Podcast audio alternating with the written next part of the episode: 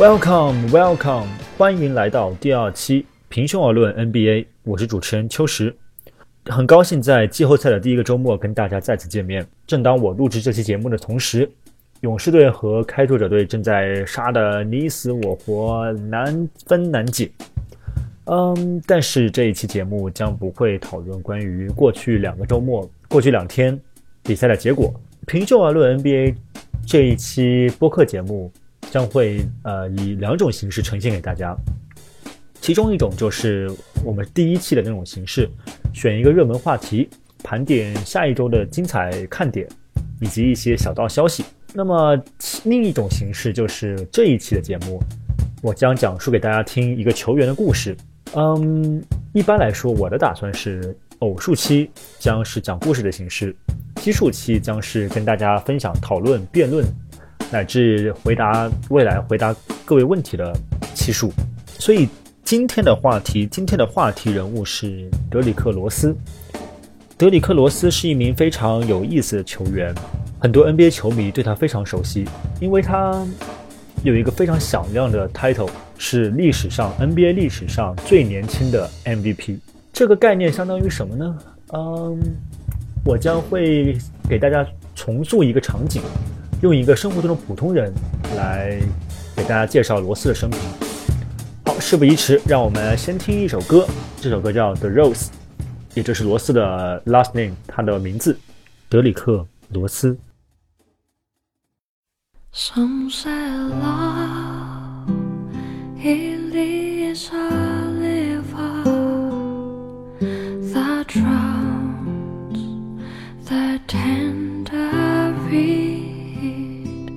Some say love it is a legacy 罗斯在 NBA 是一个什么样的球员呢？我们拿小王来做一个例子。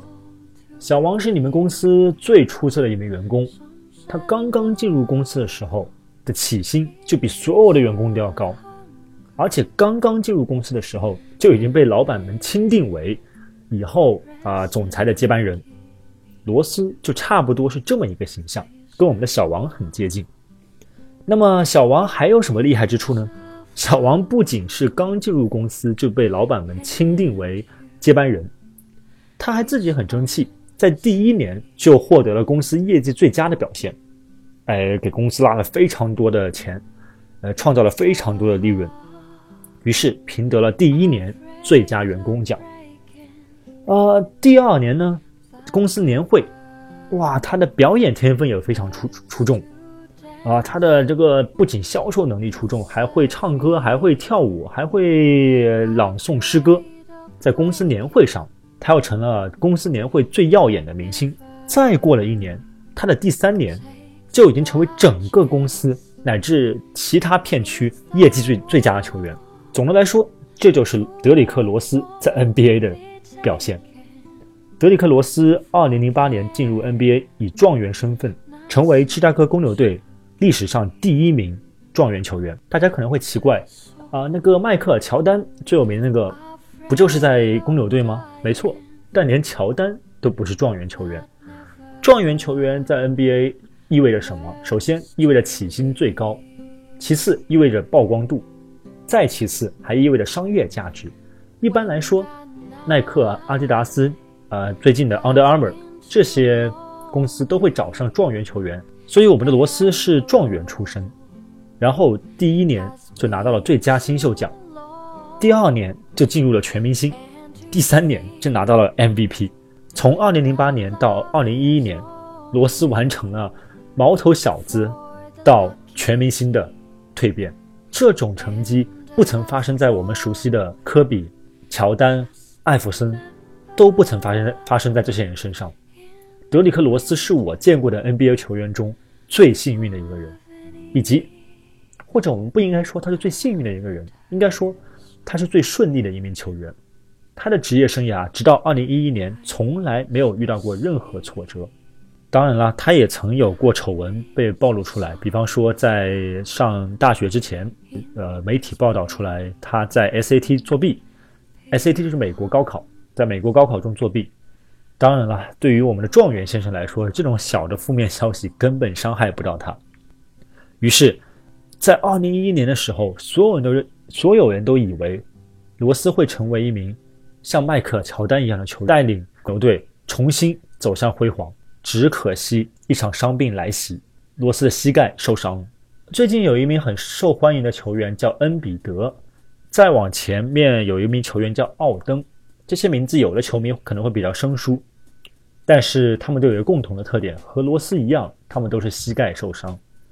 奥登整个生涯一共就打了那么一百多场比赛，也就是两个赛 三个赛季不到。最近的恩比德更是，明明可以拿最佳新秀，却只打了三十一场比赛。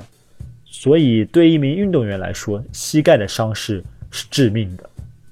我们的状元先生罗斯又何尝不知道呢？于是，在他的回忆录中，接受 ESPN 记者采访，他说，他第一次受伤时，回到家中一直哭泣，放声大哭，而且这不是短暂性的哭泣，他一直哭到什么时候？一直哭到他进入医院，那已经是好几天以后了。核磁共振检查的时候。他在那个在大家电影里面见到那个环形的像棺材一样的仪器里面，他在缓缓进入仪器的时候，他边哭边祈祷：“上帝，上帝，千万不要是半月板撕裂，千万不要是半月板撕裂。”为什么他这么害怕半月板撕裂这个病呢？因为在 NBA 历史上很少有球球员半月板撕裂以后还可以正常打球的。于是。这一场伤病开启了罗斯的悲惨人生。在最近的五年里，罗斯一共受过四次膝盖伤势，最近一次是今年四月份，也就是这个月的二号，罗斯被尼克斯宣布赛季报销，再次经历膝盖伤势。在这个赛季结束以后，罗斯就要成为自由球员。自由球员什么意义呢？就是说，公司跟你的球员签约到期了，不管你是以前是最佳员工也好，你是大中华区业绩第一的员工也好，无所谓了。你成为自由球员，我们重新签约了。这个时候，公司会对你的能力进行重新评价，他才不管你过去有多辉煌，公司看重的只有你接下来还能给公司带来多少利润。如果你带来不了，抱歉，拜拜，走人。残酷的现实就摆在我们的罗斯同学面前。罗斯，如果罗斯只是这么一名悲惨的球员，也就好了。其实，如果他的故事仅仅局限于伤病，那他无非就是下一个第二个奥登，被无数媒体、无数球迷怜悯、可怜、可惜的一名球员。但罗斯不是。你要知道，作为状元的他，又是最佳新秀，又是联盟最年轻的 MVP，他的心气和他的现实之间落差。已经将他的心灵扭曲了。下面有几个例子给大家分享一下，他有多么扭曲。在他受伤以后的好几个月过后，他接受媒体采访，他说：“你们能不能不要再问我，我还能不能打，我还能不能恢复了？我只想在我儿子的毕业典礼上，可以正常的走路，进入礼堂，观看他毕业。这是多么感人的一番话呀！但是在媒体心目中，这简直是 bullshit。”无稽之谈。为什么？你是一名球员，只要你还能打，你就不能在采访中透露出这这么消极的言语。这也是为什么整个芝加哥地区的球迷对罗斯的意见非常之大。他们不敢相信自己的 MVP 球员已经沦落到要为养老做考虑了，已经沦落到连孩子的毕业典礼都没法走路进去了吗？换言之，他残废了吗？这是当时所有球迷的疑问。我们的 MVP 怎么又从神坛跌到了人间，再跌到了生活无法自理的地步呢？后来罗斯出来道歉，说他的伤病并没有那么严重，他只是想告诉大家他是个正常人。我们还是把小王搬出来谈一谈。小王公司最佳新人大中华区销售第一的员工因为一场伤病不能写字了不能说话了。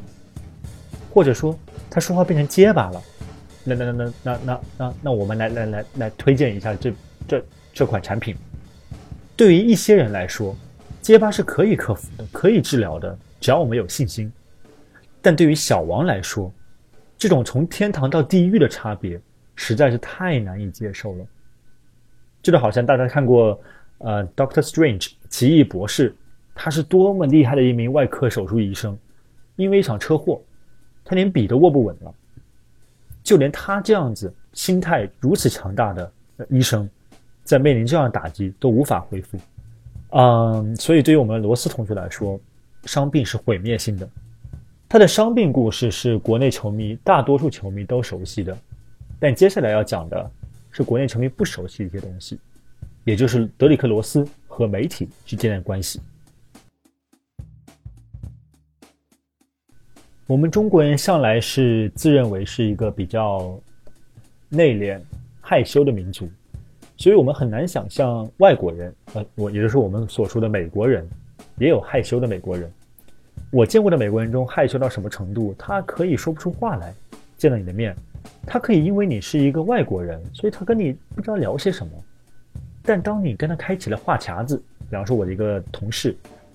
当你跟他聊 NBA 的时候，他侃侃而谈，一点问题都没有；当聊到生活的时候，他变得非常拘谨，非常紧张，而且只要你问到他一点点的私生活，他都会满脸涨红，说不出话来。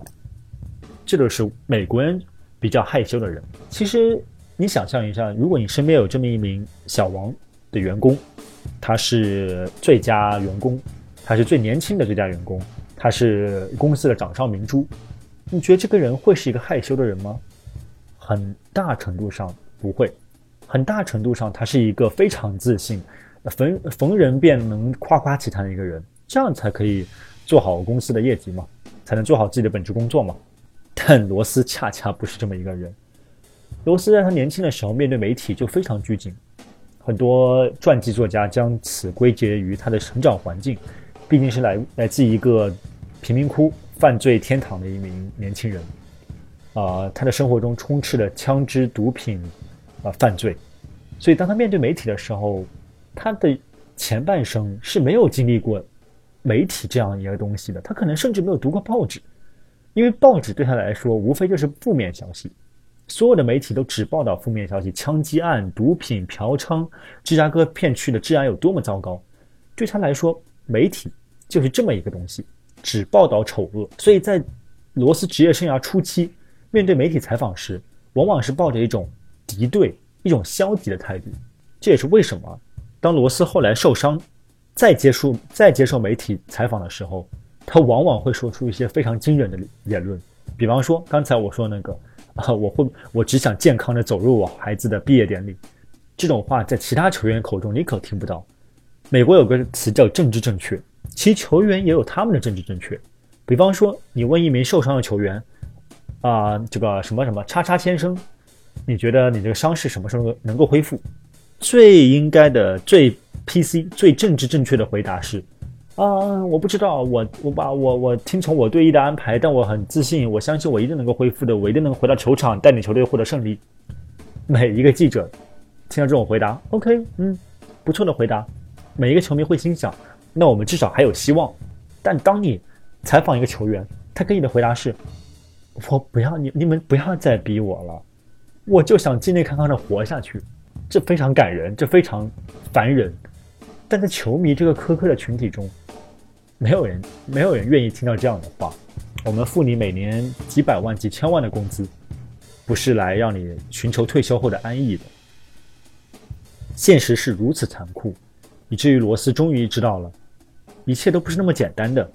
他以前的人生从状元到 MVP，一步步都非常简单，兑现天赋就可以了。这个好像你知道你是一名毕加索级别的画家，你只需要每天画画就行了。你知道你是一名莎士比亚的作家，你只需要每天写字就可以了。你只需要去做这件事情，你就可以成功。在罗斯之前的人生中，他的人生就是这样子的，只需要做，不需要思考。罗斯在最近接受 ESPN 采访的时候说：“我不是一个擅长跟媒体打交道的人，于是乎，我似乎就变成了一个傻子，一个白痴，一个弱智。但，我就是不擅长跟媒体的打交道，我就是不会说出一些政治正确的话。可是我怎么就变成人们口中的白痴了呢？那，我们回过头来把小王的例子拿出来，究竟是什么毁了小王的职业生涯呢？”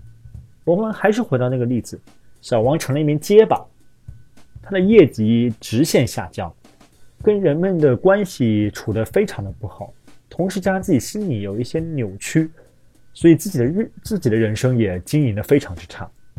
但这个时候，小王可以选择一条路，辞职，换一份工作，换一份不需要口才的工作，换一份平凡的工作。我们的小王非常的幸运，只要他选择退出，只要他放下对金钱的执念，选择一份平凡的工作，他的人生依然可以很快乐。但我们的罗斯没有小王这么幸运了，罗斯没有退路。人们一旦认为罗斯有罪，罗斯便有了罪。他的罪是什么呢？有一名知名的媒体人在罗斯的自传里面写到说，罗斯只有一个罪。就是他受伤了，他的受伤让芝加哥蒙上了一层阴霾。曾经幻想着罗斯可以带领他们夺得总冠军的球迷，将伤病视为一种罪，这种罪让他们没办法再趾高气昂的在网上发帖子谩骂其他球队，这种罪让他们自己的人生也显得没有意思起来了。他们从惊恐到不理解到愤怒。最后到，他们想毁灭这个人。中国很多粉丝是这样子的，美国很多粉丝也是这样子的。全世界在这方面没有什么不一样，人性都是恶的，都是自私的。从来没有人替罗斯去想一想他的人生应该怎么样。故事讲完了，德里克·罗斯就这样一个悲剧系的人物。我们的小王，我创造了这个例子。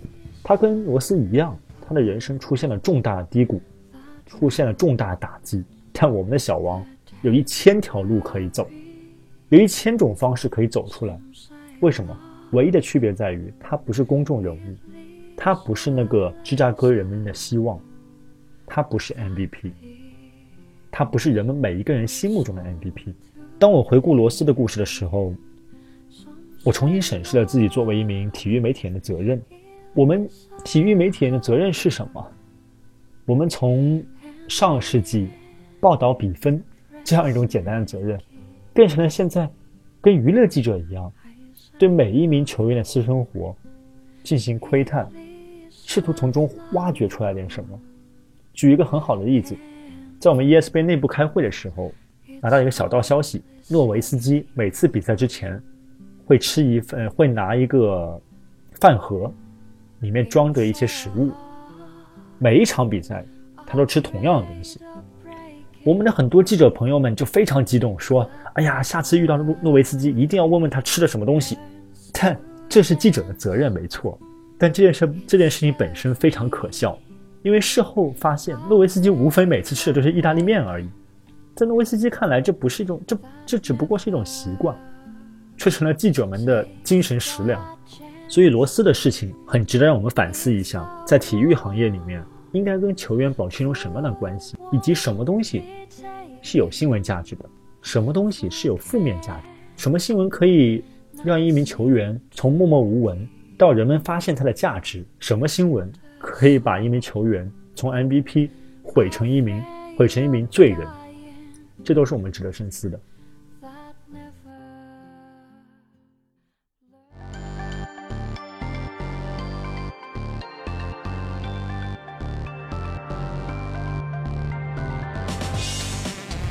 很高兴今天跟大家分享德里克罗斯的故事，希望大家也能够享受这个故事。我们下期再见。